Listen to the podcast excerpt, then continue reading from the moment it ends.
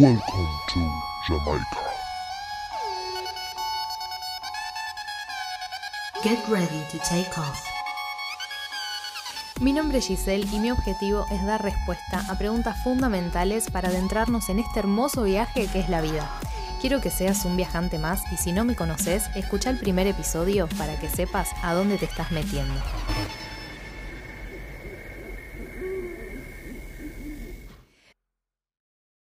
Bueno, ahí ya estoy grabando, díganme si se ve bien la presentación.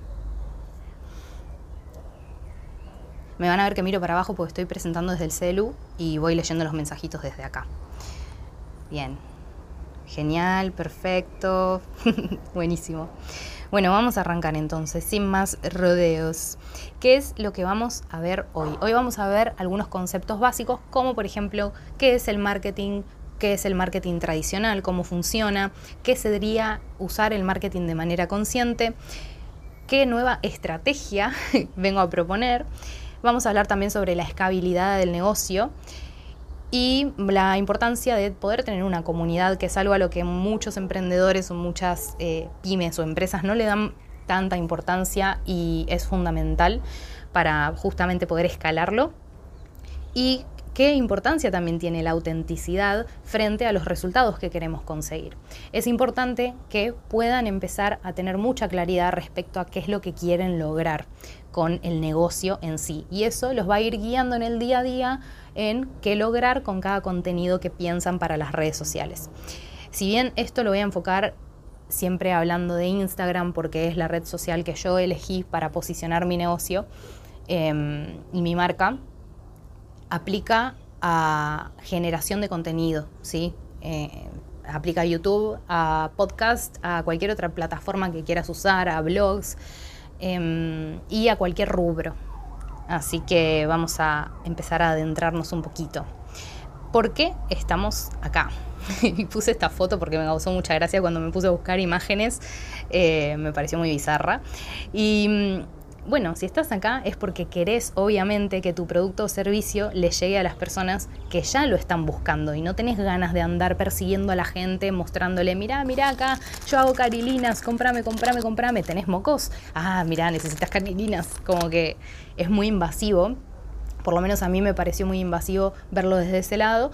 Y mm, ese es mi propósito, poder acercarte una alternativa. Así que también estás acá seguramente porque querés sentir que lo que brindas vale mucho, sabes que vale mucho, más de lo que los demás pueden ver y sabes también que te mereces mayor reconocimiento. Vos sos como el vocero de tu negocio, de tu producto o de tu servicio. Y tu producto o servicio eh, tenés que querer luchar por él, por su posicionamiento.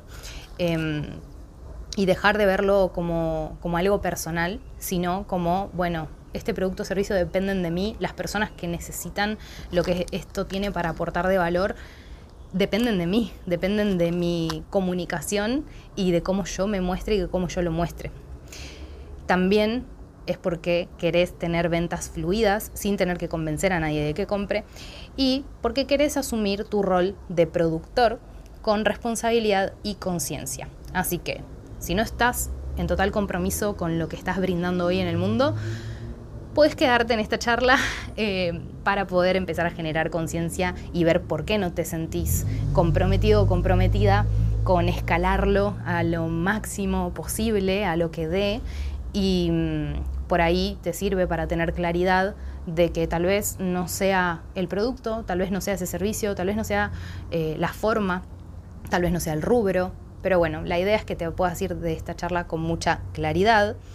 Y eh, que sepas que si no vivís tu negocio en total abundancia, en todos los sentidos, no solo de dinero, sino en abundancia de, de placer, de que te dé tiempo, de que puedas disfrutar sobre todo qué es lo que estás haciendo y de que puedas sentir que estás aportando un valor a las demás personas, eh, es porque no sabías cómo y seguramente estás en esa búsqueda si estás acá.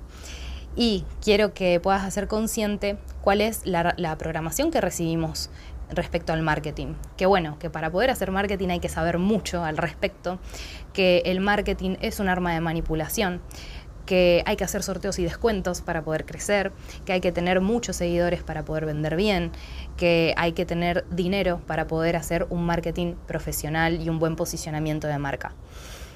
Creer en todo esto produce ciertos síntomas que respecto a la manipulación puede ser consciente o inconsciente y puede ser tanto en nosotros mismos como eh, en los demás. La inseguridad y también la desvalorización. Es muy común que te preguntes qué corno estoy haciendo con esto, que no me funciona, por qué intento mil cosas y sigo sin poder avanzar, por qué no obtengo los resultados que este gurú del marketing me dice que puedo obtener o que él está obteniendo. Bueno, porque tu negocio es único y mm, es un viaje al interior del alma del negocio. Es necesario que puedan empezar a ver sus emprendimientos como una entidad aparte de la cual ustedes están haciendo cargo y que como todo ser tiene un proceso de crecimiento. Y a veces pretendemos o le exigimos cosas de adulto cuando todavía es un bebé. Está muy bueno poder empezar a conectar desde esa visión para entender qué es lo que este negocio en este momento me puede brindar a mí y bajar todo a objetivos realistas para evitar frustraciones y evitar entrar en un círculo vicioso de autoexigencia y frustración. Así que, ¿qué es lo que se obtiene como resultado de tener todas estas creencias y estos síntomas? Bueno, perdés parte de la esencia tuya y del negocio. Por lo general se empieza a desdibujar la visión y la misión que tenías por la cual empezaste. Tenés una desconexión del propio ser tuyo y del negocio.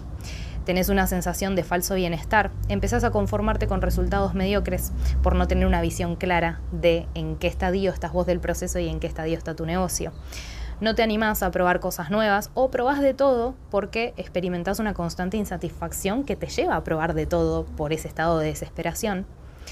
Y tu cerebro empieza a normalizar los estados de frustración, de estrés, de desgano, así como también la autoexigencia en lograr objetivos que a veces no son reales. ¿sí? Así que por eso empiecen a prestar mucha atención. Bien, ¿Cuál es mi objetivo entonces con brindar esta información y que estemos aquí todos presentes? Mi objetivo es que podamos explorar en conjunto estos conceptos, pero ver qué otros significados pueden llegar a tener en nuestra mente para transformar todas esas creencias que nos generan síntomas que no están buenos y nos llevan a tener resultados que nos alejan de nuestra meta real y que podamos ver resultados que sí queremos, con los que estemos alineados y sobre todo esos resultados que nos merecemos. Así que te va a servir toda esta charla y toda esta información, ya sea que estés en comodidad con tu negocio actualmente y que no sepas que hay algo más que lo puede expandir. Así como también te va a servir si es que estás en incomodidad con cómo está tu negocio actualmente y estás buscando alternativas para poder aumentar el rendimiento, pero no las estás pudiendo encontrar. Y ahora para quienes no me conocen, mi nombre es Giselle, tengo 33 años, soy coach ontológico, terapeuta holística, formadora y comunicadora y también estudié marketing en la UTN y en Digital House. Trabajé en marketing durante 6 años, inicié todo un departamento de marketing desde cero, empecé yo sola haciendo absolutamente todo, pasé por todos los sectores, todas las áreas, tuve que aprender de todo desde cero. Eh, fue bastante desafiante. Eh, y bueno, después me sirvió todo esto para empezar a aplicarlo en mí cuando me hice emprendedora. El tema es que me encontré con que yo antes vendía productos, o sea, le hacía el marketing a una empresa que vendía productos. Y el marketing era muy distinto a cómo yo quería enfocar mi emprendimiento, que ni siquiera siento que vendo un servicio, siento que me vendo a mí, vendo mi imagen, yo soy la cara y yo soy... Eh, la portadora en sí de la esencia de tu yo cósmico. Entonces hubo un gran dilema dentro mío y tuve que hacer una reconfiguración de mi cerebro, como esa frase, ¿no? Que para aprender hay que desaprender y totalmente tuve que desaprender el marketing como lo conocía y empezar a buscarle otro significado a ciertos conceptos porque no me permitían avanzar, no me permitían poder explotar em, el potencial de todo lo que estaba haciendo y sí es real que hay mucho trabajo que si no le aplicas nada de marketing no tiene sentido que lo hagas y termina siendo un derroche de tiempo y de energía que no te genera ninguna retroalimentación y eso no es justo, tampoco te mereces estar ocupando tu tiempo y energía en generar cosas que si no les pones el marketing que deben para poder mostrarse, para ser apreciadas y valoradas, em, no, logres el alcance que, mereces, el crecimiento que merece lo que estás haciendo. Así que em, te quiero contar un poco cómo em, fue esa, esa transición cuando me empecé a dar cuenta que el marketing como lo conocía no era aplicable a lo que yo estaba haciendo y cuando digo no era aplicable es que yo no me sentía cómoda. No me sentía cómoda aunque por mucho tiempo y hasta hace poco lo hacía de igual manera con esto de generar atracción en las personas. Yo quería que mágicamente la gente llegara a mí, como casi todo emprendedor cuando empieza. Por haber venido del marketing, sabía que eso no iba a funcionar de esa manera pero aún así me llevé muchas sorpresas en el camino que me empezaron a abrir una alternativa. Entonces, creo que lo que más me ayudó fue empezar a ver mi emprendimiento como una entidad, aparte de mí, como una energía que necesito alimentar y cuidar y que cuando esté lista le tengo que enseñar cómo salir al mundo. Entonces, si eso lo traducimos en un negocio, es empezar a aplicar lo que ya sabía por más que no lo compartiera o que no me resonara, como para ver si había resultados, si, eran los resultados que yo quería y ver si podía yo encontrarme de alguna forma cómoda haciendo eso. Entonces fue todo un proceso de experimentación. ¡Qué hijos de perra!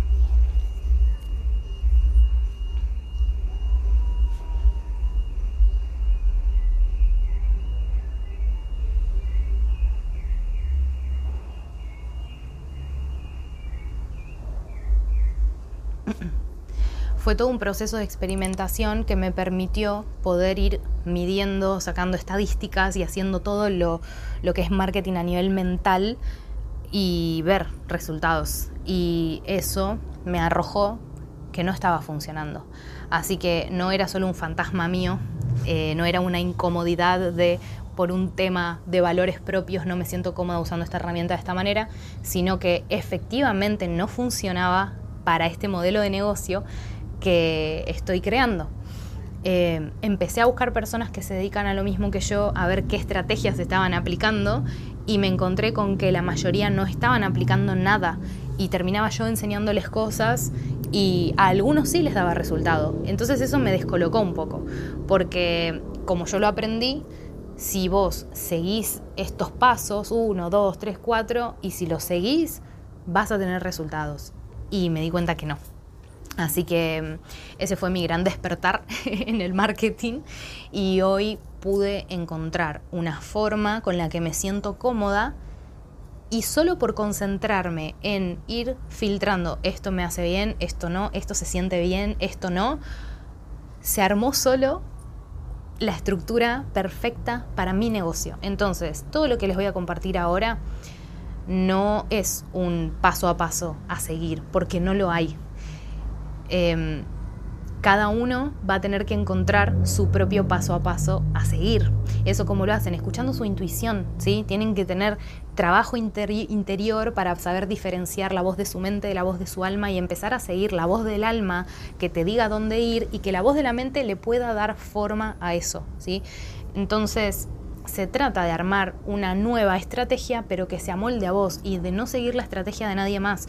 Todo lo que les voy a decir son vamos a hablar mucho de los conceptos para que ustedes puedan ir despertando dentro de ustedes sus propias creencias y que se encuentren con un marketing de otra forma como eh, me sirvió a mí. Si no saben nada de marketing, no se preocupen. Acá estaba viendo eh, Aldana que ponía eso.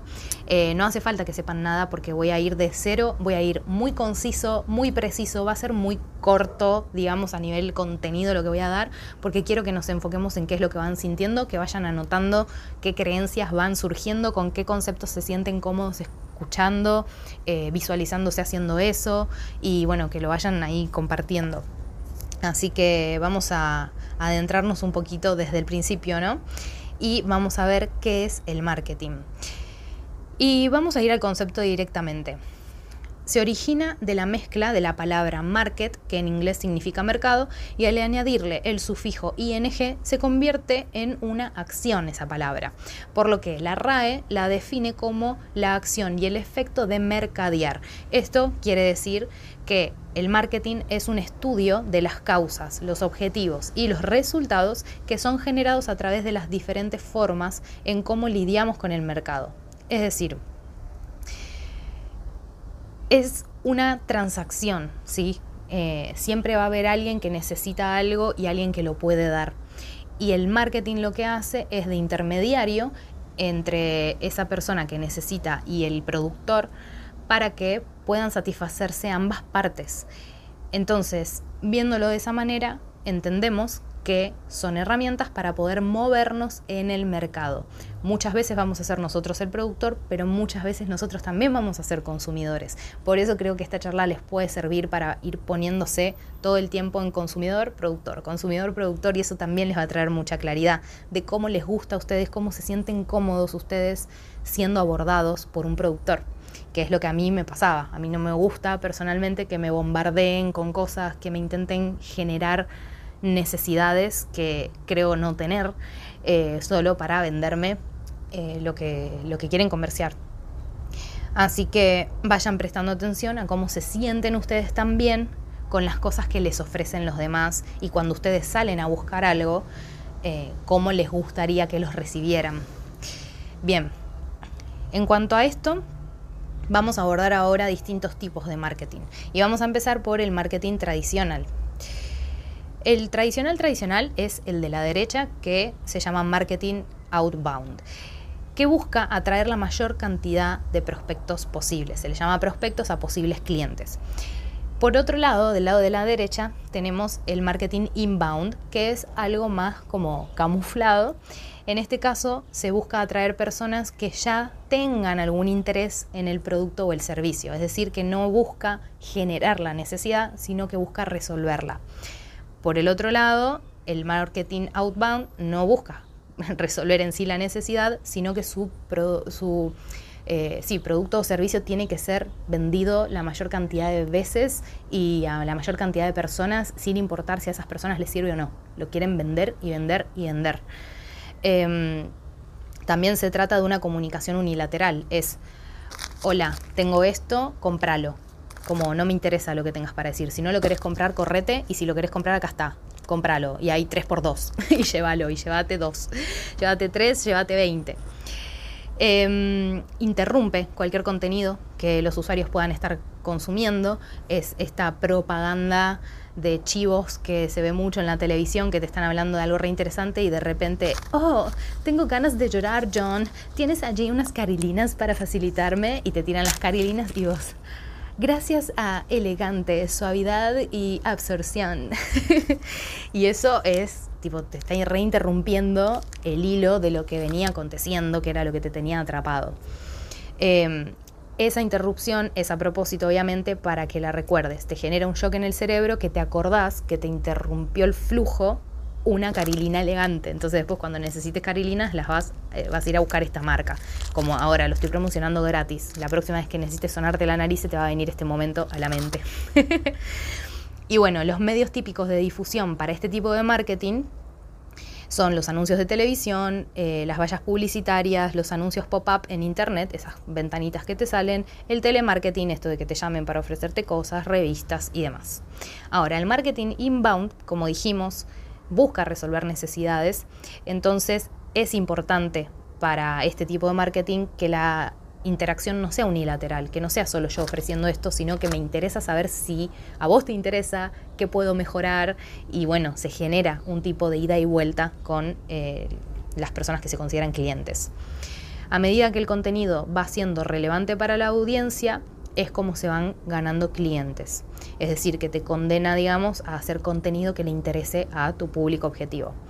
Y los medios típicos de difusión de este tipo de marketing inbound son los sitios web, los blogs, los ebooks, eh, publicidad como por correos electrónicos de suscripción que tienen un contenido de valor, SERP redes sociales. Entonces, ¿cuál es la diferencia eh, o cómo cuál es la idea de poder abordar el marketing consciente siendo que no sería un marketing tradicional. ¿Es una combinación de los dos? ¿Es algo totalmente diferente? Bueno, ya lo vamos a descubrir. el marketing consciente se centra en tu vínculo con tu producto o tu servicio. El marketing consciente no se centra ni en el producto ni en atraer clientes, eh, ni en la necesidad que pueda tener el cliente. O sea, no, no, no y no. Y esto eh, lo planteo desde lo más importante que a mí me sirvió para poder conectar con lo que estoy haciendo de otro lugar, que es, como les dije, verlo como una entidad, ¿sí? Y esta entidad tiene un intercambio que hacer conmigo personalmente. Entonces, mientras este intercambio que yo tengo con mi propio negocio sea más rico y enriquecedor, va a ser mm, más fácil y más fluido que enriquezca a los demás, que los demás puedan ver su valor. Así que el primer, eh, la primera recomendación que les puedo hacer es que se sientan enamorados totalmente de su proyecto, que transmitan algo que ustedes hayan vivido, que hayan experimentado. Es decir, si yo nunca uso esto, ¿para qué? ¿Con qué propósito lo voy a estar vendiendo? Em, y de qué manera voy a estar abordando a la gente si yo no tengo ningún vínculo con esto. Y no me mejoró la vida y de hecho no creo que valga mucho.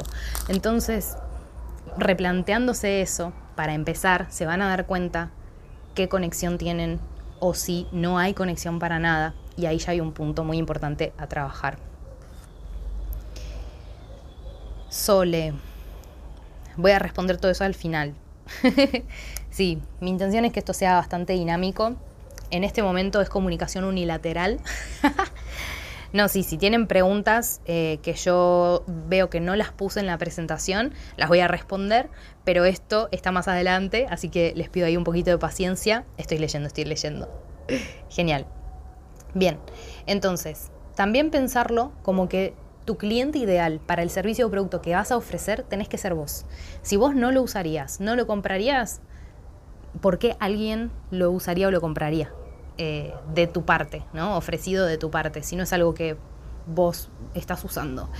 Em, pensar que este intercambio al que estamos acostumbrados a llamar compra y venta, sucede más que nada por recomendación. Vos estás tomando un mate con un amigo y surge un tema de, no sé, che, se me rompió, no sé, el calefón. yo conozco a alguien que arregla y arregla re bien y cobra bien y bueno, eh, te paso el número y es alguien recomendado y lo más probable es que lo llames directamente y que no te pongas a buscar a otras personas. Eh, a menos que después cuando venga o cuando lo conozcas o en la experiencia o cuando te pase presupuesto, que bueno, que no se alinea a cosas que vos ya tenés proyectadas, o no, se pasa de mi presupuesto, o che, esta persona no me cayó bien. Y bueno, ahí recién empezás a considerar otras, otras opciones. Pero por lo general, no me animo a decir porcentajes, pero creo que la gran mayoría de las cosas que consumimos eh, son por recomendación de alguien de nuestro entorno. Y esa es la idea, que vos puedas ser un fiel consumidor de tu propio producto o servicio al punto de que cuando tengas que venderlo, estés simplemente hablando de los beneficios que te trae de por qué elegís vos consumirlo o, bueno, brindarlo. Em, así que creo que eso es muy... es fundamental para que puedan empezar a identificar si realmente quieren hacer lo que están haciendo, que eso es el primer paso. Bien. La interacción es bilateral, así que sí, en el marketing consciente súper interesa lo que los demás piensan, porque lo que piensan de nuestro producto o servicio es lo que van a decir como recomendación o no recomendación a los demás. Por eso es que nos interesa mucho saberlo. También nos interesa para saber qué otra necesidad tal vez podemos cubrir haciendo alguna mejora en lo que brindamos y todavía no lo sabemos y no lo vamos a saber hasta que escuchemos la voz de quien lo está consumiendo. Por eso también sirve que ustedes consuman lo de ustedes mismos porque van encontrando cosas para agregar. Em,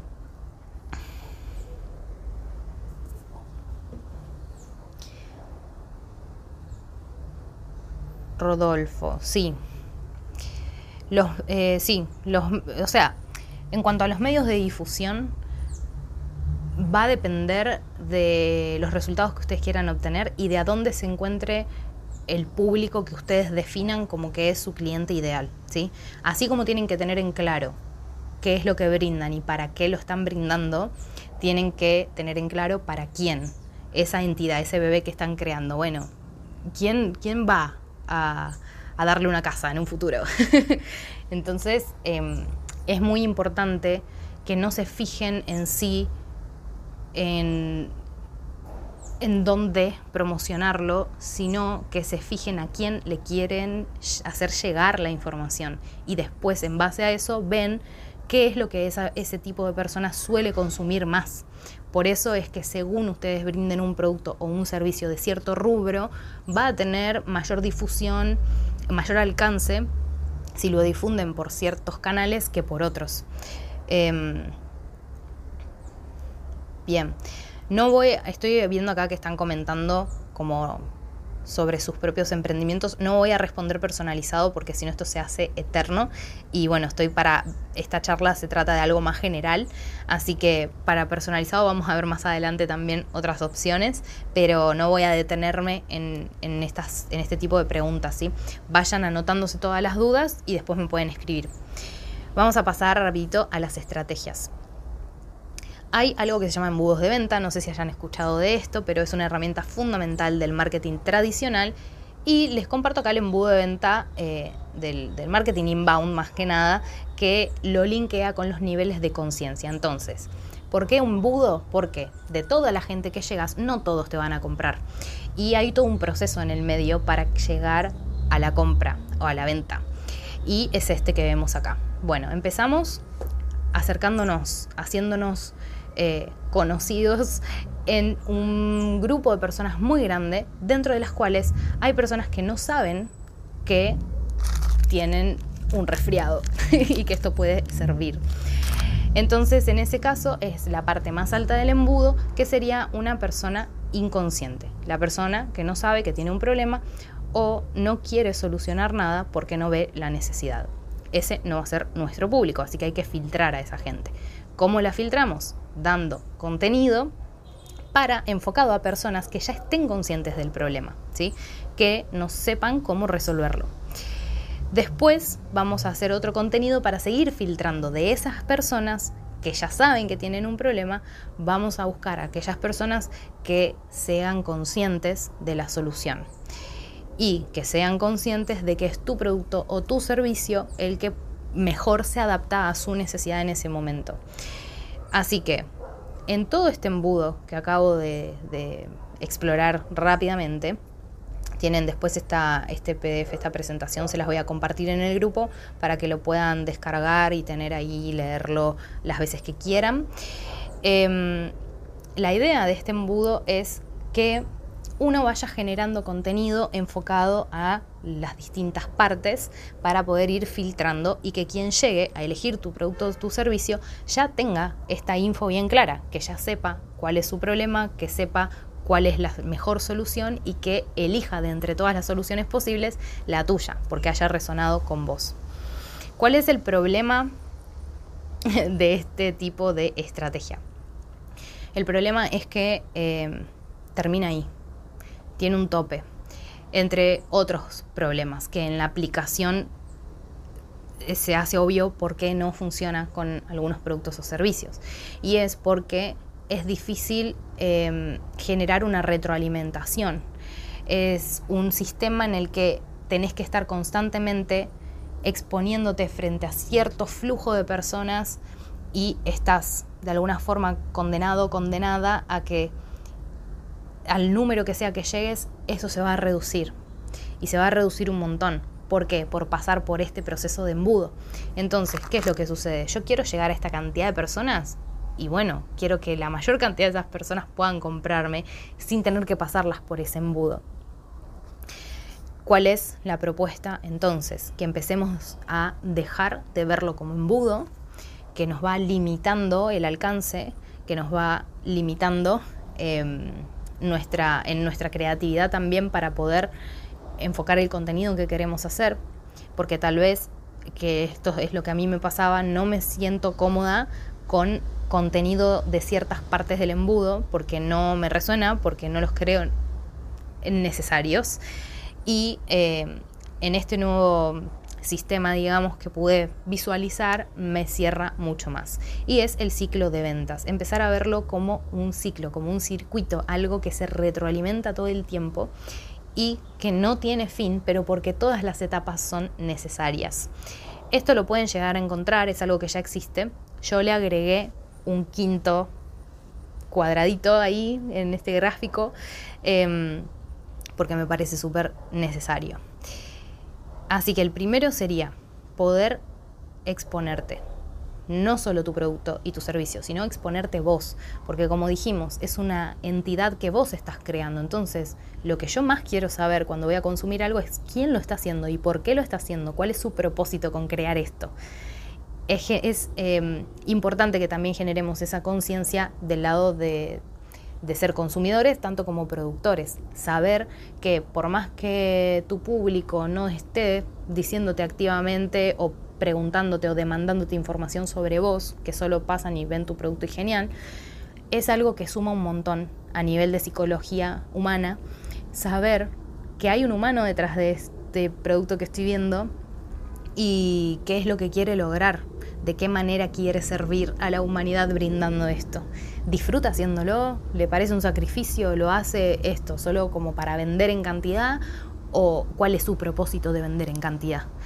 Entonces, toda esa información hace que las personas generen, generemos un vínculo emocional con eso que vamos a adquirir y que estemos más predispuestas también a adquirirlo de, de, de voz, de cada persona. Esto es muy importante porque mm, acá está Mati, que habíamos tenido una charla, una sesión hace, hace relativamente poco.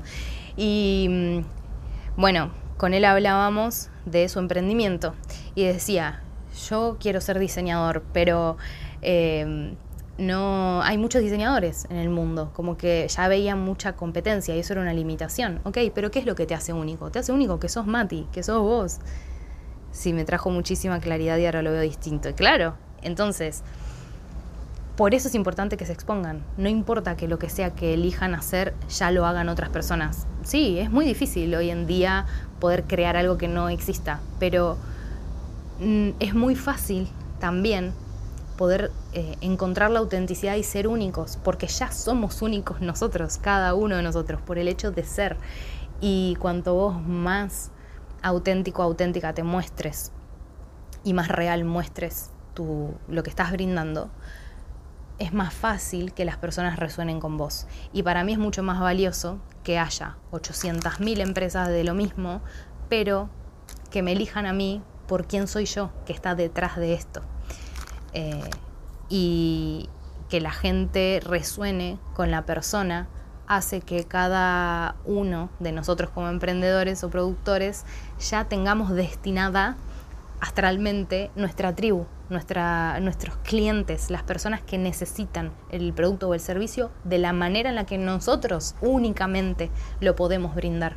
Pero para eso tenemos que meterle mucha personalidad a lo que hacemos.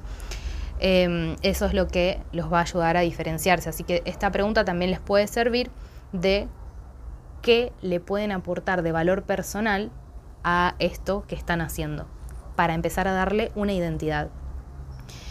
Así que lo primero es la exposición, mostrarte vos, mostrar el producto o el servicio de una forma que genere curiosidad y que demuestre también tu sabiduría respecto a la problemática que eh, viene a resolver o al valor extra que viene a aportar al bienestar. Bien, el segundo paso es la evaluación, que consta de interactuar, trata, trata de interactuar para poder saber qué dudas hay sobre la presentación y poder motivar el diálogo. ¿sí? Esto que decíamos antes de la comunicación bilateral, de darle espacio a aquellas personas que se muestran interesadas para que justamente nos digan qué es lo que les interesa, qué es lo que no les interesa, qué creen que eh, necesitan que esto no está saciando y ahí podemos obtener mucha información. Después viene la conversión, que es en donde llegan las personas que ya están interesadas y simplemente nos empiezan a hacer preguntas para poder adquirirlo. Y después viene la ascensión, que son aquellas personas que ya consumieron y que nos empiezan a recomendar. Y em, esto se llama prueba social, que es cuando uno pone a prueba en su círculo social la veracidad y el valor que tiene esto que pude adquirir. Si a mí algo me sirvió y realmente me ayudó en la necesidad que yo tenía, no voy a dudar en recomendarlo y voy a querer que mi entorno también pueda tener esta solución que yo tuve que me dejó tan satisfecha. Así que me encanta verlo como un ciclo de ventas porque se retroalimenta todo el tiempo y el último que le agregué fue el del disfrute, el de que te permitas tener una etapa para descansar y poder disfrutar de todos los frutos y de todos los logros, porque después toca volver a empezar. Y esto también me gusta verlo como un circuito, porque hay cosas como que están activas las partes de este ciclo todo el tiempo y sos vos quien las va a conciencia atravesando. Pero llega un punto en el que la rueda ya está funcionando y vas a encontrar que tenés una gran magnitud de personas en los distintos estadios del ciclo. Em, que no es lo que suele suceder si seguimos el formato del embudo. Siempre te vas a tener que encontrar vos exponiéndote frente a una gran cantidad de gente para poder obtener un 1% de conversiones de esa gente a la que intentás llegar.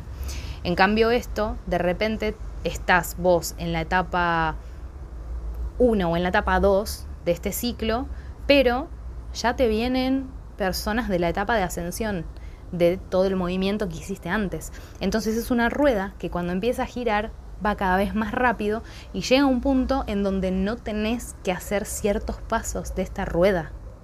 ¿Entienden la, el gran que estoy? Eh, lo experimenté en un momento que dije, wow, esto funciona sin que yo haga nada, pero en realidad es una inercia, es una consecuencia de inercia del movimiento que yo ya hice antes. Así que en esta visión, en esta estrategia, la idea es que se concentren en una muy buena exposición, en una muy buena evaluación, en una muy buena conversión y que después confíen en la ascensión. Si los tres primeros pasos ustedes los hacen excelentemente bien, y con bien me refiero a totalmente alineados con su alma y con lo que sienten que está bien, que el valor que aportan es real y que eh, los resultados que obtienen de quienes compraron son los que ustedes proyectaban, incluso mejores y que supera las expectativas de las personas, bueno, eh, el cuarto es una consecuencia. Por consecuencia la gente te va a recomendar. Y mm, como les digo, llega un punto en el que se van a encontrar en el 5. Tipo, che, toca disfrutar. ¿Y por cuánto tiempo? Y lo que dure hasta que el flujo, digamos, mismo del negocio me lleve a ponerme en acción otra vez. Y acá porque hago hincapié en esto, porque es muy difícil cuando uno se da cuenta cómo la inercia de la rueda te trae todos esos frutos, hay momentos en los que te concentras en darle más, darle más cuerda, digamos, darle más cuerda, más cuerda, más cuerda, porque sabes que cuanta más cuerda le des, más vas a poder descansar después y más vas a poder eh, recolectar después también. Es como sembrar muchas semillas juntas. Y bueno, sí, hay más probabilidades de que sean mayor la cantidad de frutos. Pero a veces eso es eh, volver a este círculo de la autoexigencia em, y de la frustración por tener ciertas expectativas. Así que les recomiendo que no piensen de esa manera, en mover, mover, mover, y cuanto más muevo y cuanto más haga y cuanto más tiempo dedique a esto, mejor me va a ir en el futuro o más frutos voy a tener, porque no es exactamente así. A veces de girar tanto te quedas con alguna tuerca en la mano y se frena todo, no solo se frena, sino que a veces incluso se destruye. Así que eso me pasó, se llama burnout, tal cual. Bueno, sí, hay muchas, creo que todos como emprendedores pasamos por un montón de etapas y esa es una que no nos salteamos ninguno.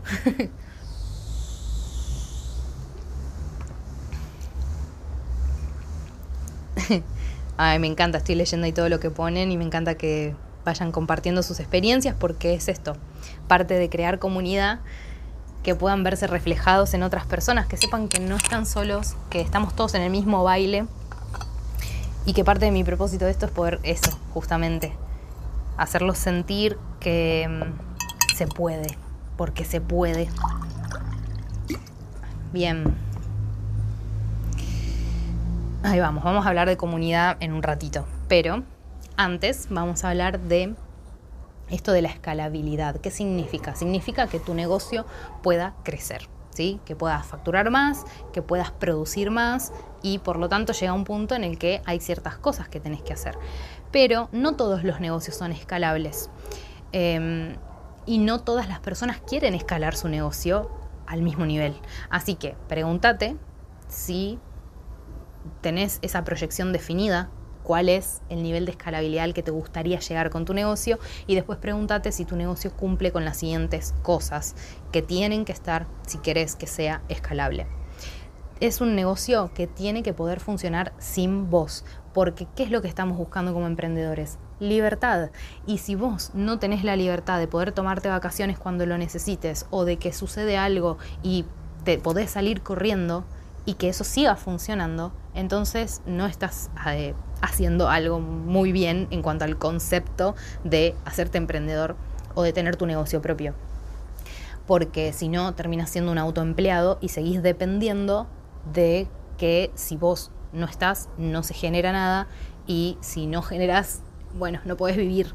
Así que no se trata de que tengas un eh, ahorro, digamos, que te permita frenar por un tiempo, Sí puede ser una solución momentánea, pero llega un momento que si de verdad querés escalar tu negocio, no podés permitirte frenarlo, no puedes permitirte que pare. ¿sí? La idea es que la rueda siga girando. Bien, tener procesos automatizados, justamente para que todo pueda ser fluido y que si algo em, falla o sucede cualquier cosa, no haga un efecto dominó y falle todo lo demás. Así que la mayor cantidad de procesos que puedas tener automatizados, mejor. Eh, ¿Qué significa automatizado? Me dicen, bueno, significa que puedas establecer una cantidad eh, de energía y de tiempo que te resulte rentable y que te resulte posible de mantener en el tiempo. ¿sí? Em, si hay tareas, por ejemplo, muy mecánicas, que las podría hacer otra persona, bueno, tenés que empezar a pensar en este punto que viene después, que es la posibilidad de expansión vertical y horizontal. No solo tenés que pensar vos en tus posibilidades de crecer vos dentro del negocio y de que tu negocio crezca, sino en qué posibilidades tengo de compartir mis responsabilidades con otras personas que me ayuden a automatizar los procesos y que me permitan que el negocio pueda funcionar sin mí. Está todo ligado, así que por eso son cosas fundamentales que tienen que revisar en sus negocios como los como lo estén pensando, para que lo puedan preparar desde la base para un futuro poder escalarlo. Después si quieren hacerlo o no, o hasta dónde, no importa. Pero por las dudas, ustedes prepárenlo, porque no tienen ni idea de la magnitud que puede cobrar por sí mismo. Así que tienen que estar preparados. Como siempre les digo en las asesorías personalizadas. Si vos querés que te lleguen 500 eh, clientes por mes, pero actualmente tenés 20 y si te llegan 25 no das abasto, entonces mm, como confundís eh, el algoritmo del universo. Decís, ¿qué onda? Eh, esta persona está pidiendo 500 pero no puede con 25. Eh, hay algo que no funciona. No esperen a crecer para tener la estructura. Tengan la estructura, concéntrense en armar la estructura y cuanto más grande, piénsenlo como un local físico, cuantas más mesas tengan para atender en un bar o en un restaurante, más gente van a poder albergar pero no tienen que esperar a que se haga una cola de tres cuadras para ustedes ver de comprar el local de al lado y agregar más mesas. No funciona de esa manera eh, en lo que es una proyección de un proyecto, un negocio escalable y exitoso. Y no es sano mentalmente tampoco, ¿sí? Así que empiecen desde ya a pensarlo en grande. Después, si queda chiquito, si queda mediano, bajo la concepción que ustedes tengan, no importa creer en uno mismo, en que nos merecemos todo, sobre todo tener un negocio exitoso. Hermoso, sí, sí, es por ahí. Esto es ponerle conciencia al marketing. Bien, ¿Qué más? Eh, distribuir el producto o servicio a través de varios canales, ¿sí? No podés depender de uno solo, sí puedes tener uno solo como tu predilecto, pero tenés que estar apareciendo en distintos canales de difusión. Porque si un día uno desaparece, ponele que desaparezca Instagram y bueno, creciste una red comunidad, y pero ¿y qué haces? Porque a dónde todos esos contactos no son tuyos, son de Instagram, quedan en la plataforma. Si un día cierran Instagram que vos no podés vender más, no, no, no, no. Eso no es seguridad. Tu negocio tiene que poder funcionar a través de otros canales. Así que esto cómo lo haces? Redirigiendo a las personas de tu Instagram a tu web, a, a Telegram, a WhatsApp, a, yo hago todo esto, ¿eh? a podcast, a YouTube eh, ¿qué más? A formularios eh, y después que puedas recopilar toda esa información a mails, eh, a, todo, lo que se te ocurra, para poder tener en un Excel, en un archivo, los datos de todas las personas que pasan por tu Instagram, que pasan por tu canal de YouTube, por tu podcast, por todos lados. Todos los datos que puedas tener, ahí tienen que ser tuyos. Vos tenés que tener el control de tu propia clientela, no podés depender de ninguna plataforma. Así que si no lo estás haciendo, empezá a hacerlo. Después, distribuir las ganancias de manera equitativa con los miembros. Esto de que eh, está ligado al punto siguiente, que es incluir socios y la posible participación de clientes. Yo ofrezco formaciones y mi idea es que el día de mañana esas personas sean formadoras. Eh, dentro de mi futura escuela mística, eh, que también puedan dar sesiones, yo poder derivarles clientes cuando me excede la capacidad. Entonces piensen en esas posibilidades, de empezar a incluir a sus clientes, eh, de empezar a ser participativa a más gente como socia, y bueno, entregarse a los desafíos que eso, que eso implica, ¿no? Porque es lo que va a hacer que puedan empezar a escalar el negocio. ¿Qué más? Vamos a ver algunos ejemplos de escalabilidad, que es esto, ¿no? Como empezar a incorporar, por ejemplo, vía mail, infos productos, eh, poder empezar a hacer cursos o entrenamientos. Si vendes un producto, no sé, de cerámica, bueno, puedes empezar a enseñar cómo hacerlo y ahí ya tenés otro tipo de eh, expansión de esto que estás brindando. Em, puedes dar masterclass o webinars como lo que es esto. Puedes empezar a hacerte una web y que se mueva sola ahí del producto publicado. Publicar libros, eh, hacer membresías, hacer contenido exclusivo en ciertos canales, eh, crear aplicaciones móviles. Bueno, estas son solo algunas ideas dependiendo de la proyección que ustedes tengan. Va a ser aplicable o no para el servicio o producto que ustedes quieran brindar. Bien. ¿Una pregunta hasta acá?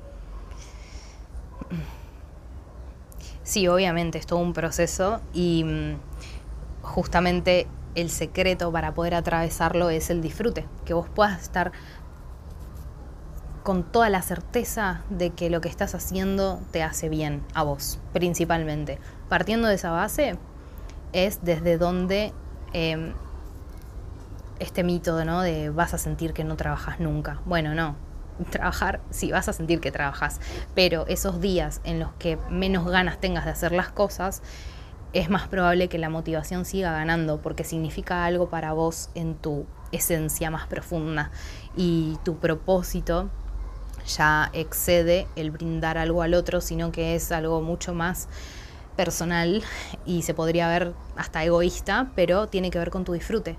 Te levantás y seguís haciendo eso que haces porque lo disfrutas.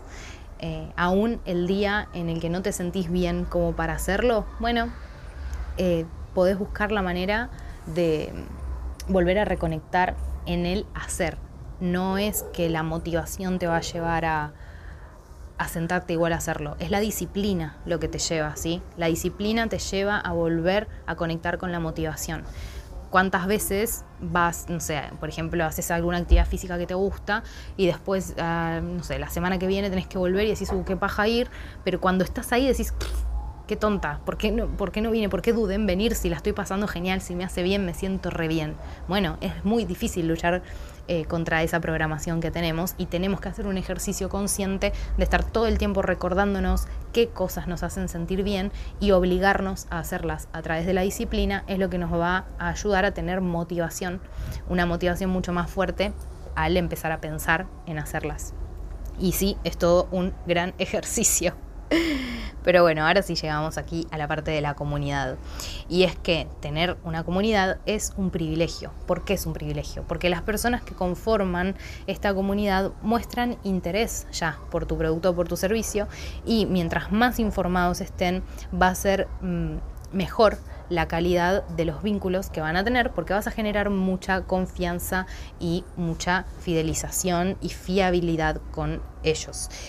Em, también está bueno que puedas pensar en brindar ciertos beneficios a quienes forman parte de esta comunidad y hacerlo como una comunidad exclusiva eh, de, como decía, llevarlos, dirigir a otro canal a las personas, por ejemplo, un grupo exclusivo en Telegram, hay muchos que usan Patreon o bueno, hay muchas plataformas hoy en donde se pueden crear comunidades, pueden ser gratuitas o pueden ser de pago, si es que van a generar un contenido exclusivo, pero sí está bueno que puedan brindar ciertos beneficios em, para generar esta diferenciación de quién se compromete con tu producto y con tu servicio y también muestra un compromiso de tu parte para con aquellas personas que lo consumen y que están dispuestas a darte ese feedback para que puedas ir mejorando o incluso que te ayuden a valorar lo que estás haciendo, ¿no?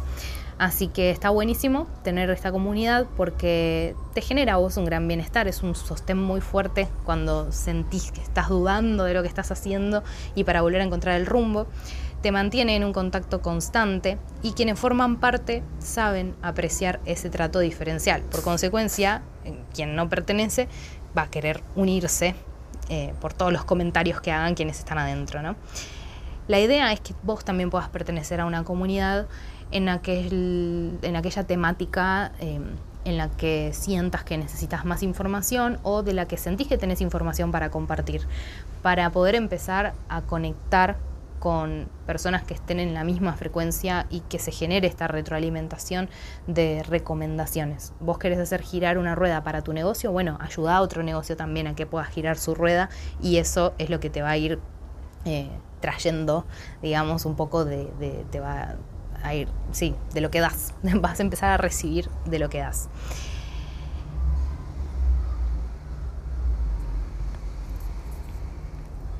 Augusto. Es hermoso ser parte de una comunidad en donde hay personas que piensan, sienten y creen en las mismas cosas que vos. Mucho tiempo me sentí solo y acá estoy encontrando mucha contención. Todo lo que estás diciendo es lo que necesitaba para creérmela un poco más. me encanta. Bueno, muchas gracias por compartir eso. Em, y vamos a pasar ahora acá a la que sigue, que es el ser auténticos. Cuando uno es auténtico, a ver, ¿qué quiere decir? La autenticidad es poder hacer visible el alma, sin juicios y sin miedo a que sufra alguna descalificación.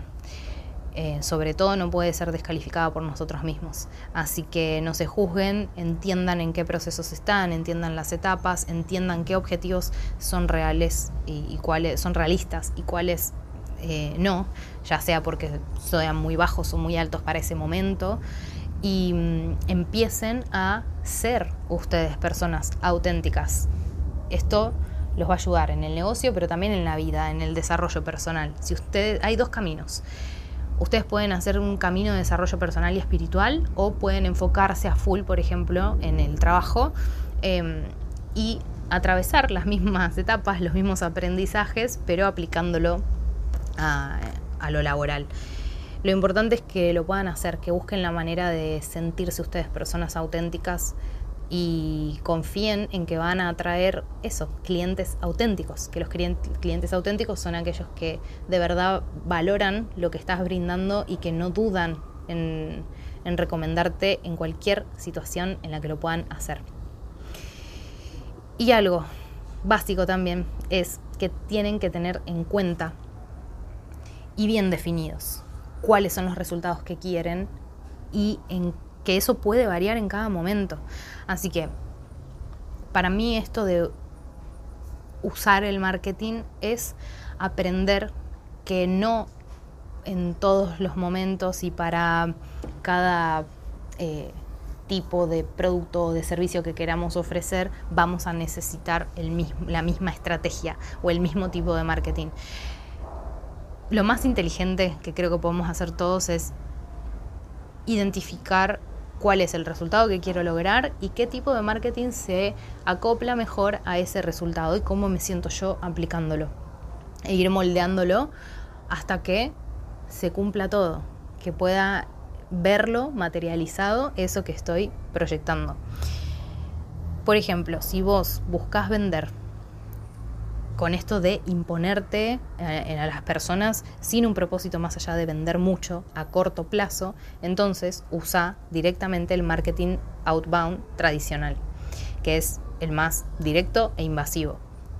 Si vos estás buscando vender algo a corto y a mediano plazo, tirando anzuelos para ver quién pica y a esa persona atraerla, considerando aportar una solución a las personas que van llegando, bueno, entonces usa el marketing inbound tradicional.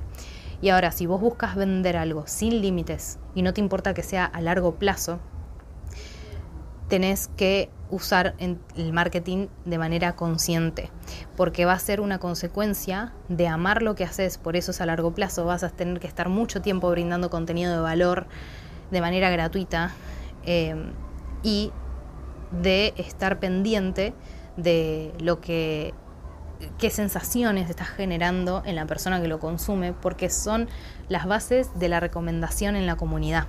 Así que mm, todas llevan mucho trabajo, todas tienen distintos pasos, digamos, a seguir, pero quiero que sepas que no hace falta que te ates a una de estas específicamente, sino que entiendas que según el resultado que quieras, va a haber una que te puede llegar a ayudar más que la otra. Y si ves que no te funciona, es cuestión de probar. Si es que no te funciona, puedes pasar a otra, puedes combinarlas. Déjate fluir. Camir, me trae mucha tranquilidad escucharte decir eso. Siempre me intentaron hacer meter en la cabeza que tenía que hacer buenas publicaciones, que no estaba haciendo bien esto del feed. Esto del feed. Ay, se me cortó el mensaje. Bueno, pero sí. Es eso, traerles un poco de luz en que no tienen por qué hacer cosas que los hagan sentir incómodos y que tampoco tienen por qué buscar una persona que lo haga por ustedes si igual el hecho de que se esté haciendo para su producto o negocio eh, les haga sentir, los haga sentir mal.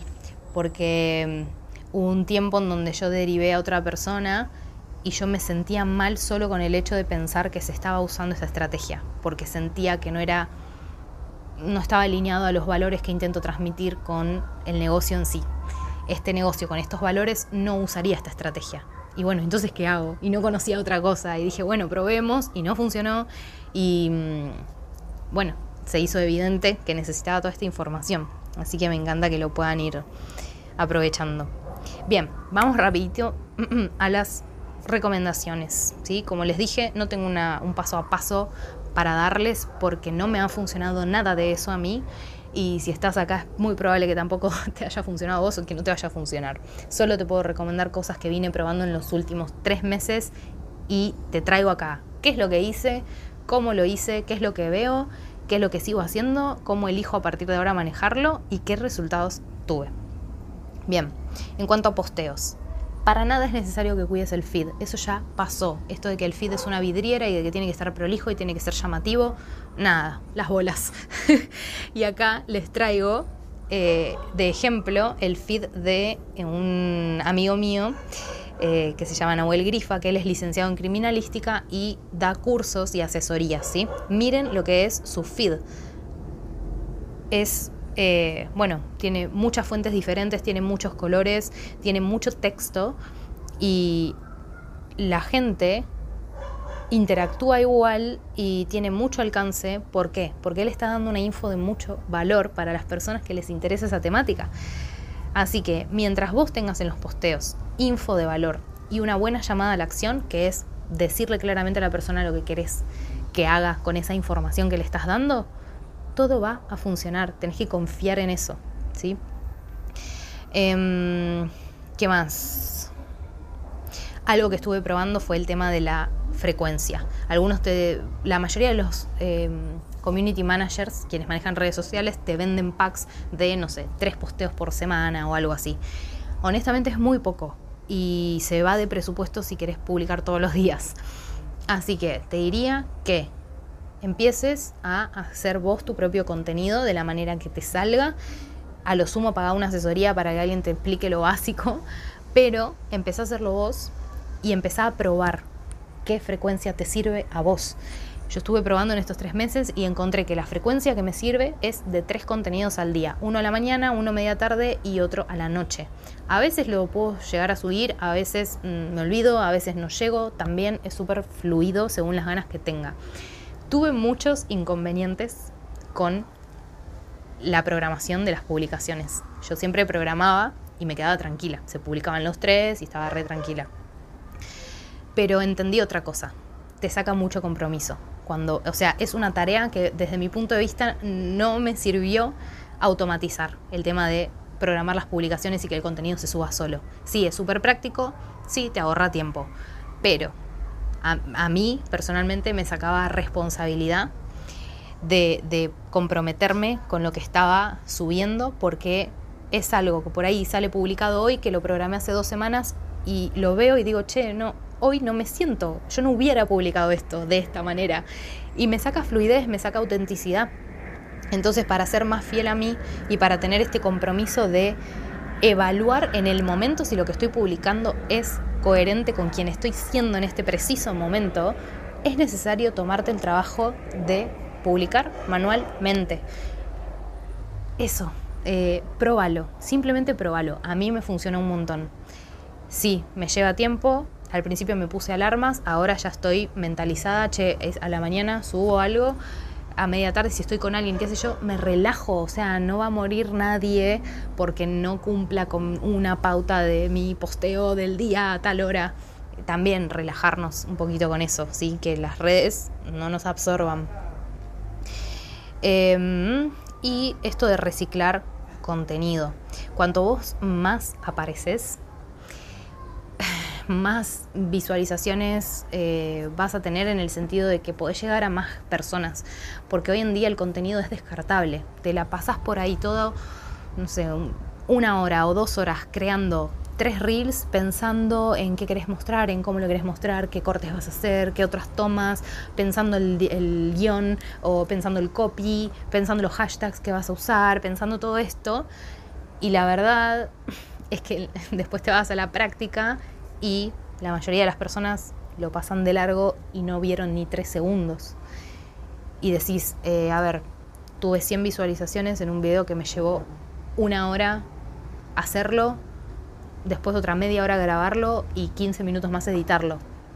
No tiene sentido. Así que, eh, ¿qué fue? Cómo, ¿De qué manera yo lo resolví? Bien. Por eso digo que esto no es aplicable a todos, solo cuento mi experiencia. Yo vengo generando contenido hace tres años en YouTube, son videos largos. Y empecé a dar charlas presenciales que las grabo. Empecé a dar sesiones que las grabo. Así que tengo mucho material ya hecho. No tengo la necesidad de generar material. Si ustedes ven mi Instagram, hace cinco meses o cuatro meses que no genero yo material, salvo los videos en vivo. Em, hace muchísimo que yo no me pongo a grabar un reel guionado y con un copy hecho y hashtags que haya buscado y no, estoy usando todo lo mismo. ¿Y qué hago? Con ese contenido que yo tengo de videos viejos de YouTube, es un video, no sé, 30 minutos, y hago reels. Selecciono de a minutitos, de a minuto y medio que me interese, lo edito los subtítulos, lo subo y voilà, los redirijo a mi canal de YouTube. Entonces, como consecuencia, ¿qué pasa? Me tomo un día a la semana para editar videos, agarro esos videos largos, voy seleccionando partes que me interesan. Otro día en la semana me ocupo de generarles los subtítulos, porque es todo un trabajito, no le dedico más de dos horas cada día a esta tarea, ¿sí? Y como resultado, tengo en mi carpeta una como 140 videos de resguardo ahí, de archivo para poder subir. Eh, y tengo material de acá al infinito. Así que a medida que voy reciclando todo ese material, me ayuda mucho a revisarme a mí si todo eso que hice antes está alineado a lo que sigo haciendo ahora. Me encanta encontrar que es así. En caso de que haya cosas que no puedo, me da una pauta de en dónde aplicar cambios hoy. Em, ayuda a las personas a que encuentren otro tipo de información y que me encuentren en otros canales, que también me puedan difundir desde otros canales. Y bueno, no sé cómo hayan llegado ustedes, seguramente por todas vías diferentes, pero hagan eso. Enfóquense en una sola red social, generen todo el contenido enfocado a eso y después recíclenlo. Estos mismos videitos yo los subo a, TikTok, los subo a YouTube Shorts, em, los audios de los videos largos los subo a podcast. Van a encontrar todo mi contenido repetido. Pero bueno, no todos llegan por el mismo lugar. Entonces, como consecuencia, se van las redes también retroalimentando. Intenten que todo se retroalimente entre todo. Y quien te encontró en TikTok después llega a tu Instagram, después va a tu podcast y así van encontrando la info que necesitan. Em, enfóquense en brindar valor, es lo único que les puedo decir. Enfóquense en brindar valor. ¿Qué puedo aportarle a esta persona que sepa de este producto o que sepa de este servicio? qué me gustaría saber a mí como consumidor de este producto, de este servicio, qué me sirvió servir a mí, qué es lo que me llevó a mí a consumirlo, qué es lo que me lleva a seguir eligiéndolo, qué beneficio tiene en mi vida, cómo cambió mi vida. Así que bueno, pónganle atención a todo esto. Acá les comparto otro Insta que me gusta, que es de este chico que se llama Francisco Sola OK, que tiene un millón cuatrocientos mil seguidores y pueden ver que su feed es solo su cara. O sea, literal, en todos los videos las miniaturas son su cara con distinta remera. Y no sé qué de atractivo puede tener eso si es una vidriera de Instagram. Así que no se preocupen. No se preocupen, sean felices mientras aporten valor. No tienen por qué tener todos posteos súper diseñados. Em, no hace falta. Si lo quieren hacer después como un extra, bueno, buenísimo, pero no hace falta. ¿sí? Segunda recomendación las historias. Y esto me voló la cabeza, lo he descubierto hace muy poco y va a ser una tontería cuando lo escuchen. En las historias tenemos que subir historias, así de sencillo.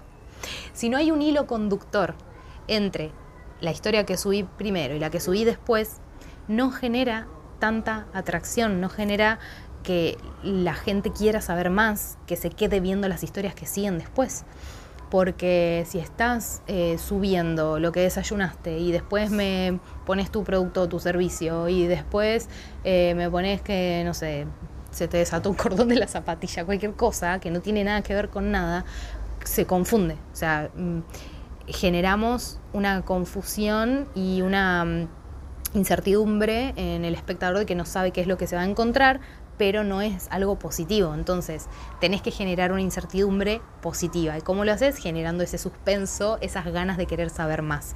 Es preferible que seas claro, conciso con el mensaje y que si el mensaje es muy largo hagas muchas historias, así como eh, ah, dosificando ese mensaje y que no le prestes atención. Así son 1500 historias. Em, es preferible eso a una sola historia con banda de texto que es muy probable que lo lea la mitad de la gente que llega, ¿sí? Así que otras recomendaciones son que elijas solo dos tipos de fuentes, que no uses más de tres colores, elegí los colores de tu marca representativos para que la gente empiece a linkear tus historias con tu marca. Así que elegí tres colores, elegí dos fuentes y usas siempre lo mismo. Varía de formatos, sí, cambia de perspectivas, que algunos sean selfies, que otros sean de un punto de vista de otra persona, eh, que otros sean de objetos o del proceso o no sé, pero ir variando y que no sea todo selfies o todo paisajes o todo lo mismo, para que se genere una dinámica visual también. Usa los botones de interacción, cuanto más las personas interactúan, más muestra eh, interés al algoritmo, por lo tanto Instagram lo muestra más. Y también puedes usar hashtags y ubicaciones y esconderlas. Hay un montón de cosas que explico en otra masterclass gratuita que di que ya está en mi canal, que es sobre marketing tradicional. Así que si querés saber más herramientas de marketing en las que no me estoy deteniendo ahora, te recomiendo que vayas a ver esa clase gratuita. Eh, y si no, que bueno, que me escribas y me pidas el link que te la paso. Bien, ¿qué más? Bueno, con esto que vas a generar cercanía porque estás contando historias. Y en las historias es un buen lugar para mostrar cosas de tu vida cotidiana, de tu, de tu estilo de vida o cosas que quieras compartir con la audiencia del detrás de escena de tu producto, que eso lo vas a mostrar eh, como a aquellas personas que también se comprometan y quieran saber más. No todos miramos las historias de todos, miramos las historias de aquellos que nos interesan. Entonces, eh, de 10.000 seguidores que puedes llegar a tener, tal vez 500 personas vean tus historias, no la van a ver todos. Así que si tu feed va a ser de info de valor y las historias tienen que ser historias. Pénsalo así, como eh, un cuento, tiene que haber personajes, tiene que haber un conflicto o un momento clímax y tiene que haber una resolución. Acá les dejo a quien es el gurú para mí en esto de las historias, de storytelling en historias se llama David Turu. Vean también cómo, bueno, la cantidad de seguidores que tiene y cómo eh, no tiene casi info en su biografía, ¿sí? Tiene su nombre, qué es lo que hace y dónde vive. Nada más. Así que a eso tampoco hace falta que le pongan tanta atención. ¿Es una herramienta? Sí. ¿Le pueden poner cerebro para usarla y automatizar algunas cosas como redirigir a las personas a la web y demás? Sí. ¿Es necesario? No. Así que eso lo van a evaluar ustedes según el resultado que quieran obtener. Y acá les dejo, bueno, una historia que él puso contando un poco quién es, de dónde viene. Eh, vean cómo usa solo, sí, un mismo tipo de fuente y va variando en tres colores, usa negro, blanco y naranja, nada más. Y cómo va dosificando la info, ¿sí? Es fácil de leer, la imagen es atractiva, es rápido, es todo dinámico y genera un hilo que vos querés saber, querés saber qué es lo que sigue. Así que bueno, eso es lo que tienen que lograr. Otra recomendación es que en las historias destacadas pongan información sobre ustedes, sobre lo que hacen, los beneficios de la comunidad exclusiva, eh, testimonios y que muestren algo también de su estilo de vida. Y si se ponen a analizarlo, van a generar un ciclo de venta, ¿sí? que genera un compromiso de ustedes en brindar información que el cliente o la persona que recién llega necesita. Tienen que saber qué es lo que hacen, esa es la presentación, después viene la evaluación, bueno, ah, mira, esta persona hace tal cosa, es, es esto, eh, se muestra de tal manera, y mira, tiene una comunidad y les da estos beneficios, ah, me copa, pero todavía no sé, bueno, voy a ver los testimonios, ah, mira, estas recomendaciones, y ahí ya quiero comprar, ya está, ya sé si me sirve o no me sirve lo que me vas a ofrecer. Así que acá les, les dejo unos ejemplos de historias destacadas que eh, funcionan, al menos a mí me están funcionando y las veo en los demás también, así como los elementos que podemos fijar en el feed. Tienen que también cumplir con este ciclo de ventas. ¿Y cómo lo hacemos? Son tres nada más. Vamos a poner un posteo que, haya sido viral. Si no tenés ningún posteo viral, pone uno de contenido de valor que vos consideres que haya tenido mucho alcance o que te guste. Eh, un posteo sobre vos y un posteo sobre tu producto o servicio. ¿sí? Eso va a hacer que generes una muy buena presentación y que resumas el proceso del ciclo de ventas. Quien llega por algo viral, obtiene esa info de valor, de valor, después se va al siguiente pin, se entera de quién sos, qué es lo que estás haciendo y para qué lo haces, y en el otro pin se encuentra con el producto o el servicio directamente y si querés escribime, llamame, hablame. Y ya, no se imaginan la cantidad de personas que me han llegado de esa manera, solo por ver los videos piñados. Que esto también lo tienen que hacer. Pregúntenle a la gente que les llega cómo les llega, cómo los encontró. Y ahora vamos a la parte más interesante, ¿no? ¿Qué resultados obtuve aplicando estos pequeños cambios o esta puesta de conciencia en cada cosa, ¿no? Pues el de las historias me voló el cerebro. Dije, por supuesto, por algo se llaman historias, porque hay que contar historias y no lo estoy haciendo. Y cuanto lo empecé a hacer, la retención en mis historias se duplicó. Así que te voy a mostrar en estadísticas, estas son capturas que tomé hoy a la mañana. Y es de dos meses atrás, a, no más, de septiembre cuatro meses atrás a hoy, ¿sí? Entonces, las primeras estadísticas son de cuál era el alcance en mi Instagram del 16 de septiembre al 16 de octubre. Ven que llegué a 31.560 cuentas, 3% de esas cuentas son de anuncios porque en ese momento estaba haciendo un retiro, entonces pagué publicidad para el retiro. Igualmente el 3% de 31.000 serán esas mil personas. O sea, es muy, muy, muy poco. Bien, nos movemos a la parte del alcance del contenido. ¿sí? El contenido que más alcance tuvo llegó a 7.592 personas y tuve encima, no tuve para nada de crecimiento, tuve un decrecimiento respecto al mes anterior, agosto, de agosto a septiembre. El periodo anterior me había ido mejor, aún en este habiendo pagado publicidad, así que venía todo mal.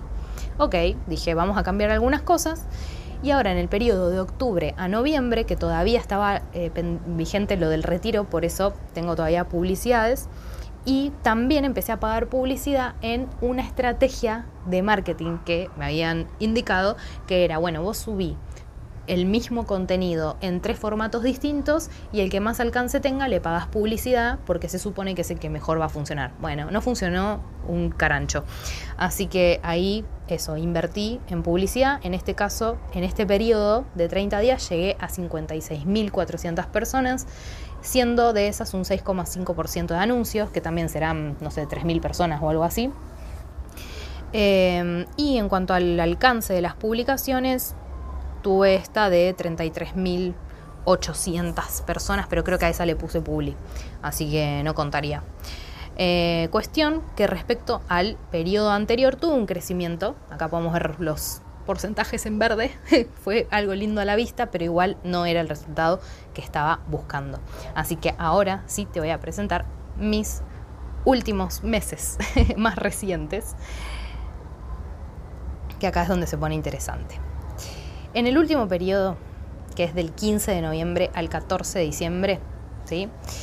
a día de hoy, bueno, de ayer que me tocan acá las estadísticas hasta ayer, llegué a 251.040 cuentas, 0% de anuncios.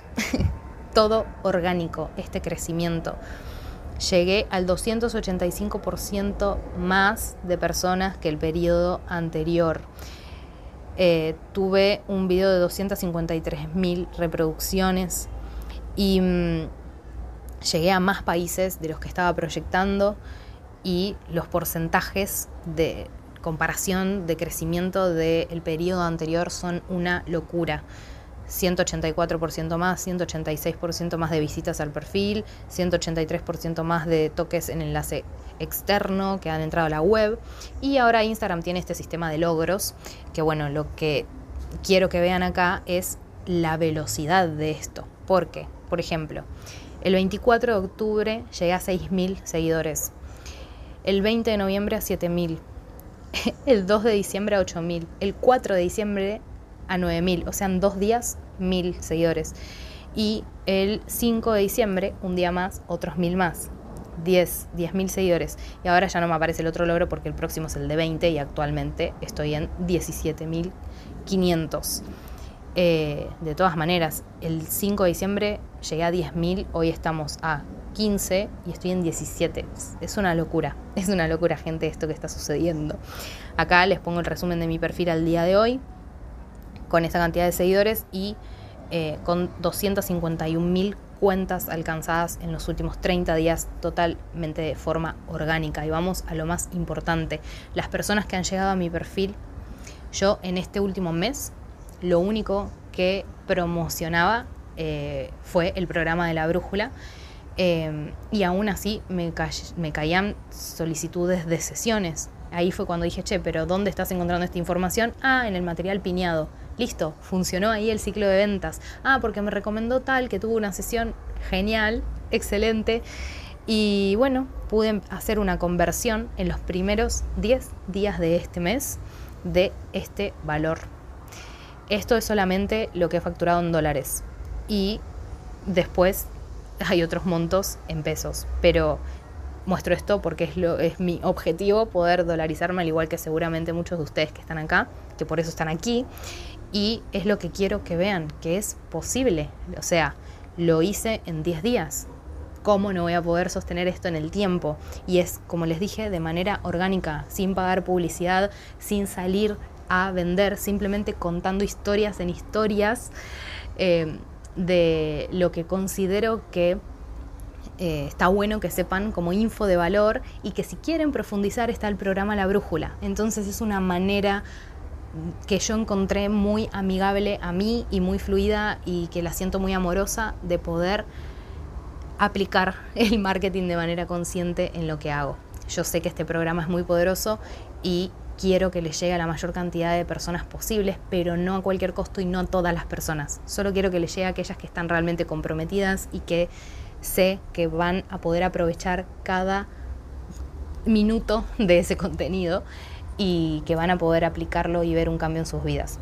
Así que ahora les quiero hablar un poquito de esto que decía del marketing consciente, es aplicar la intuición y entender que a veces no nos hace bien ni a nosotros ni a nuestro negocio seguir una estructura armada por un otro, ni siquiera eh, encasillarnos en un tipo de marketing. No, cada etapa, cada cosa que quieras lograr va a ser diferente y va a requerir diferentes recursos, diferente estructura, diferente estrategia, diferente orden.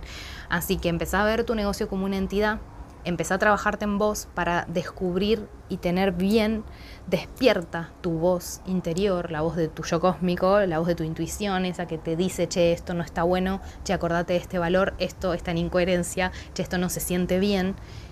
Y recién ahí empezás a aplicar la mente para encontrar soluciones o ver de qué manera puedes reestructurar toda esa estrategia, toda esa estructura para que sí te sientas en comodidad y que puedas permitir que la abundancia te llegue en todos los sentidos, que te puedas permitir el disfrute, que puedas permitir ser espectador un poco de cómo se recolectan esos frutos. Eh, me parece algo muy hermoso, algo muy mágico y esto que estoy experimentando yo sé que es algo eh, por lo que vengo trabajando hace tres años y sé que no todos van a estar en el mismo eh, estadio, en la misma etapa y que, como digo, el proceso es único tuyo y de tu negocio. Replanteate el vínculo y empezá a entenderlo como una entidad y escucharlo, qué es lo que necesita, para qué está preparado, qué le estás pidiendo, le estás exigiendo.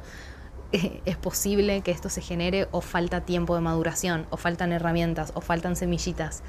Em, estás plantando eh, para que crezca un, árbol de manzano y querés eh, recolectar zanahorias, bueno, como hay que ponerse a ser coherentes.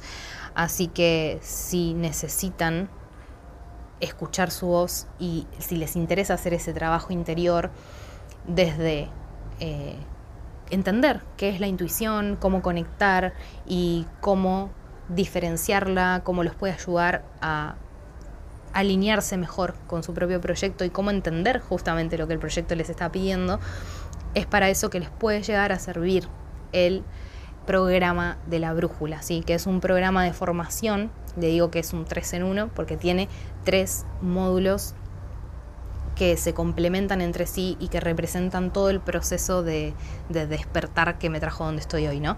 primero aprender sobre el amor propio y cómo generar vínculos sanos, sobre todo con uno mismo, pero esto les va a servir en todos los aspectos de la vida, cómo generar un vínculo sano con tu propio proyecto, con los colaboradores, eh, con eh, tu familia también, porque hay muchas cosas que uno cuando tiene en la mente crear un negocio tiene que sacrificar. Y es muy importante el entorno, tener una base de contención emocional y de gente que entienda cuál es tu propósito, cuál es tu objetivo y que te ayude a llegar. Si no te pueden ayudar, que te entiendan y te comprendan. Y si no pueden apoyarte, bueno, mínimo que no se metan, que no estorben. Y si ves que alguien se eh, mete como vos, tener la capacidad, por eso el amor propio, de poner esos límites para que no estorben al proyecto. Y verlo como una entidad, no tomártelo personal. Entender que lo tenés que defender. Lo tenés que defender y lo tenés que cuidar. Después, en el segundo módulo, vemos sobre la intuición, y les enseño herramientas que pueden poner en práctica para generar su propio negocio si les interesa esto de las terapias holísticas em, o si quieren implementar estas herramientas en su autoconocimiento, usarlas como terapia propia, pueden aprender tarot, registros akáshicos, hipnosis, mediumnidad y sanaciones energéticas. Que esto es interesantísimo porque pueden empezar a proteger su propio proyecto con estos movimientos de energía y bueno, protegerse ustedes y, a las personas que formen, que elijan para formar parte de la escalabilidad de su negocio y van a poder obtener mucha información también eh, a través de la percepción, de despertar su intuición. Los va a ayudar a tomar buenas decisiones y a presentir cuando una persona es la indicada para cierto puesto y cuando hay algo que no está funcionando. También lo van a poder prever a través de esta brújula.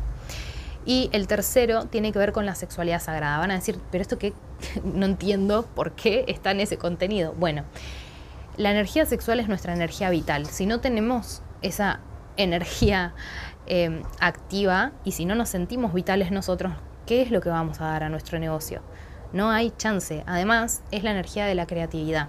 Y lo que enseño en ese módulo es a entender cómo funciona en cada uno de nosotros, cómo podemos dirigirla para materializar cosas para nuestro negocio, para nuestra vida en general, en todos los aspectos. Así que si hay herramientas o problemas a los que no les ves solución, eh, o sea, herramientas que no encontrás, em, recursos que necesitas, lo que sea, puedes hacer con un ejercicio meditativo en donde te voy guiando a que entiendas cómo dirigir la energía y sentirla en el cuerpo, podés vos generarte esas soluciones, podés abrirte a recibir esos recursos, esas personas, y te juro que todo se va a alinear. Es muy poderosa.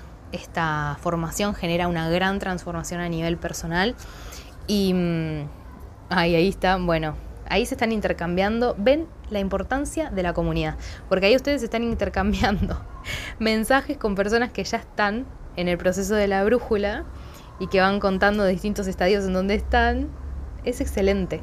Así que bueno, es eso, la modalidad es online, al momento en el que mm, se acredita el pago tienen acceso inmediato, son todos videos grabados que los pueden ver a su propio ritmo y tienen también material en PDF para poder leerlo y seguir los videos. Y la otra propuesta es una asesoría personalizada, uno a uno, en donde vemos en profundidad cuál es tu idea con el negocio, cómo está haciendo el negocio ahora o si todavía no es cómo crearlo, cómo ver todas estas bases y poder definir, según los resultados que querés obtener a corto, mediano y largo plazo, qué estrategias o qué herramientas del marketing te van a servir más en este momento y que vayas a un prueba y error y entender que es un proceso constante. Pero te voy a guiar y te acompaño en la aplicación y en la formación de esa base sólida que es tan necesaria para que después tu negocio pueda ser escalable. Así que bueno, en ese caso la modalidad de las sesiones es online o presencial, en todo caso a partir de la semana que viene en Córdoba, Capilla del Monte. Y también incluyo ahí técnicas de sanación, de activación, de limpieza energética. A veces no podemos avanzar con un proyecto porque hay energías externas que lo están afectando y eso se puede detectar. Eh, bueno, coaching para que puedas ir cambiando la mentalidad, que te sientas merecedor, merecedora, que puedas eh, confiar y liderar tu proyecto como lo requiere.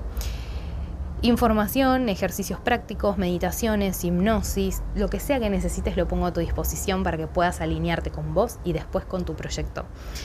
Es un proceso de tres encuentros y que puede ser extensible para quien considere que quiera más acompañamiento en la aplicación de las cosas.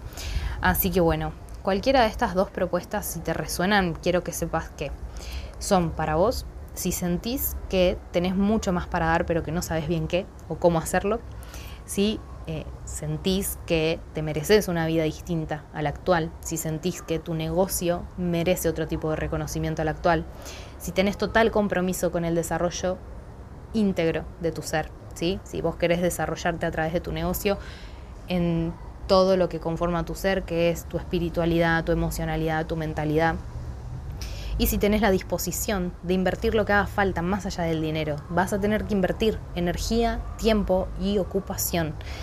Si estás dispuesto o dispuesta a atravesar procesos profundos de sanación y de tomar la responsabilidad del manejo de tu energía para cambiar la realidad.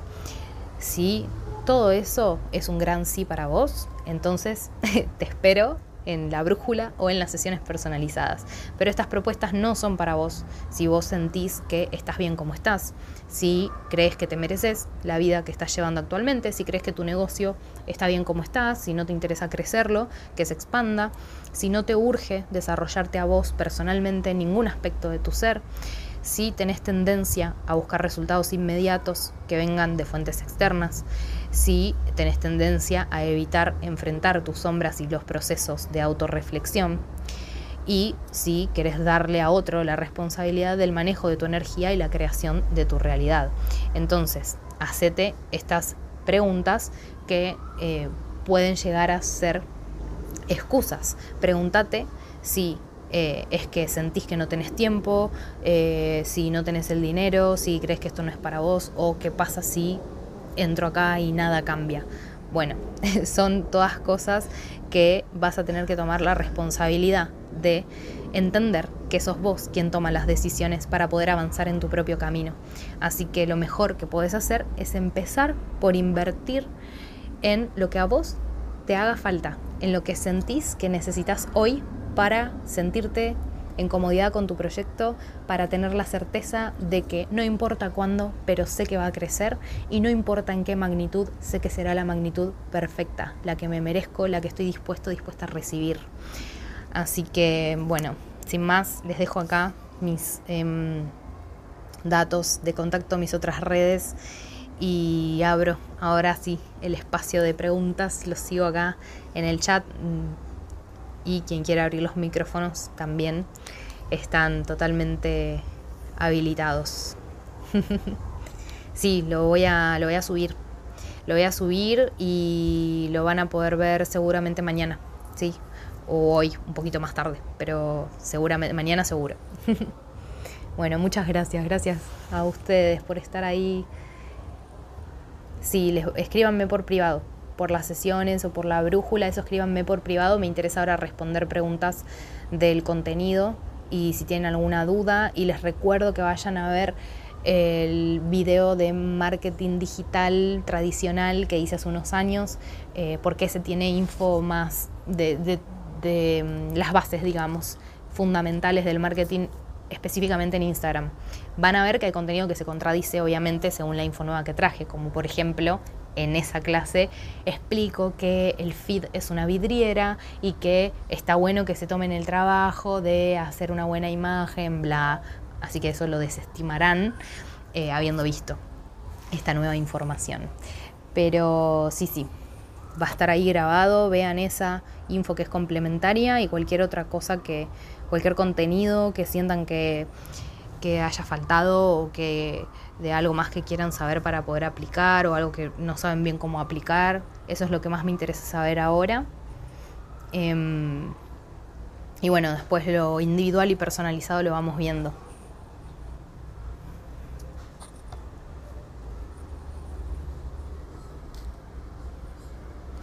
Perfecto, todo clarísimo, me abriste una nueva ventana de posibilidades frente a lo que creía que era mi negocio estancado. Ahora sé que hay cosas que no estoy haciendo y las voy a probar, te voy a mantener al tanto. Ah, me encanta. Bueno, esa es la idea, así que me encanta que lo puedan ver de esa forma. Y bueno, ahí lo sigo leyendo.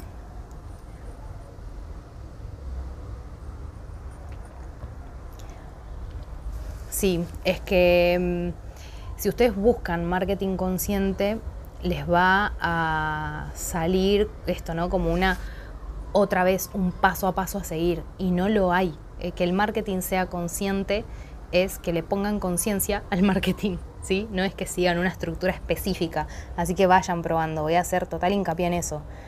Siéntanse libres de hacer y deshacer como ustedes lo sientan. Si no saben nada de nada de nada, bueno, está bueno que tengan una asesoría para poder tener un norte. Pero después de eso no van a tener que seguir el paso a paso de lo que se les indicó, porque se van a ir dando cuenta en la práctica que hay cosas que sí les van a funcionar y hay otras que no. O hay cosas que tal vez sí funcionen, pero ustedes no se sientan cómodos haciéndolas y no es la idea. ¿sí? O sea, lo principal es que ustedes disfruten y que se sientan en total comodidad con lo que están haciendo.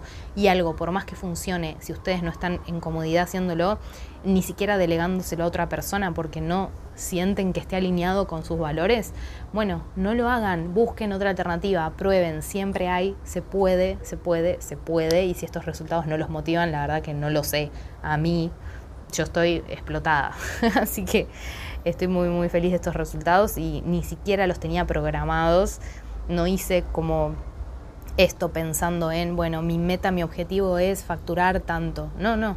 Mi objetivo es sentirme cómoda con lo que estoy haciendo y encontrar un proceso que me haga sentir bien y que traiga resultados. Que traiga los resultados en la magnitud que sea, pero después lo voy puliendo, después me enfoco en cuánto quiero facturar por mes, después me enfoco en qué eh, puedo eh, pulir ahí para poder facturar lo que yo quiero. Pero en principio quiero sentirme cómoda con el proceso, quiero sentirme bien, quiero que no me sea tedioso, eh, desde la mecanicidad hasta el, cómo me presento y el cómo presento lo que hago. Así que el, el contenido, em, a la estética también, como está bien que no me importe el feed de tener gráficas como tenía, si ustedes scrollean al principio, principio de mi Instagram, me reocupaba de, la estética y era mucho trabajo. Em, entonces ahora empecé a relajar con eso, pero tampoco intento no descuidarlo tanto Em, pero sí buscar algo que me sea práctico, que no me demande tanta energía, entendiendo que esto es muy volátil. sí, el contenido que hacemos ahora y que lo subimos dentro de media hora, si no está aportando valor y si la gente no lo consume y no lo comparte y no interactúa y bla, se pierde. Puede llegar a renacer en algún momento, pero es eso. Em, hay que entender que para posicionarse hay que estar presente. Y para estar presente cada uno va a encontrar a prueba y error cuál es la frecuencia que le va a resultar no solo en, alcance, sino, eh, según las estadísticas, sino que les resulte cómodo, ¿sí? No busquen algo que no puedan mantener en el tiempo. Yo tengo esta posibilidad porque me dedico de lleno a esto. Eh, trabajo de esto al 100% y tengo el tiempo y tengo el entorno y tengo las herramientas y tengo las ganas sobre todo de dedicarle el tiempo que le dedico. Por eso, insisto, em, es lo que yo hice que me está funcionando, no tiene por qué ser de la misma forma para ustedes y si mm, les interesa los puedo acompañar a descubrir cuál es esa manera específica alineada a la intuición a su alma, a su propósito y también alineada a la expansión de eh, lo que están creando. Muchas gracias por estar ahí. Bueno, eh, tomo toda esta info que me están dejando en el chat para evaluar a ver qué otro contenido puedo ir dando. Eh, que bueno, ven, acá ya me están dando la idea. Estas preguntas que me están haciendo las puedo usar para hacer reels y eh, dirigir a las personas que lleguen nuevas a través de ese reel a esta charla. ¿Entienden cómo va funcionando el circuito? es genial. La retroalimentación con la comunidad es lo más importante.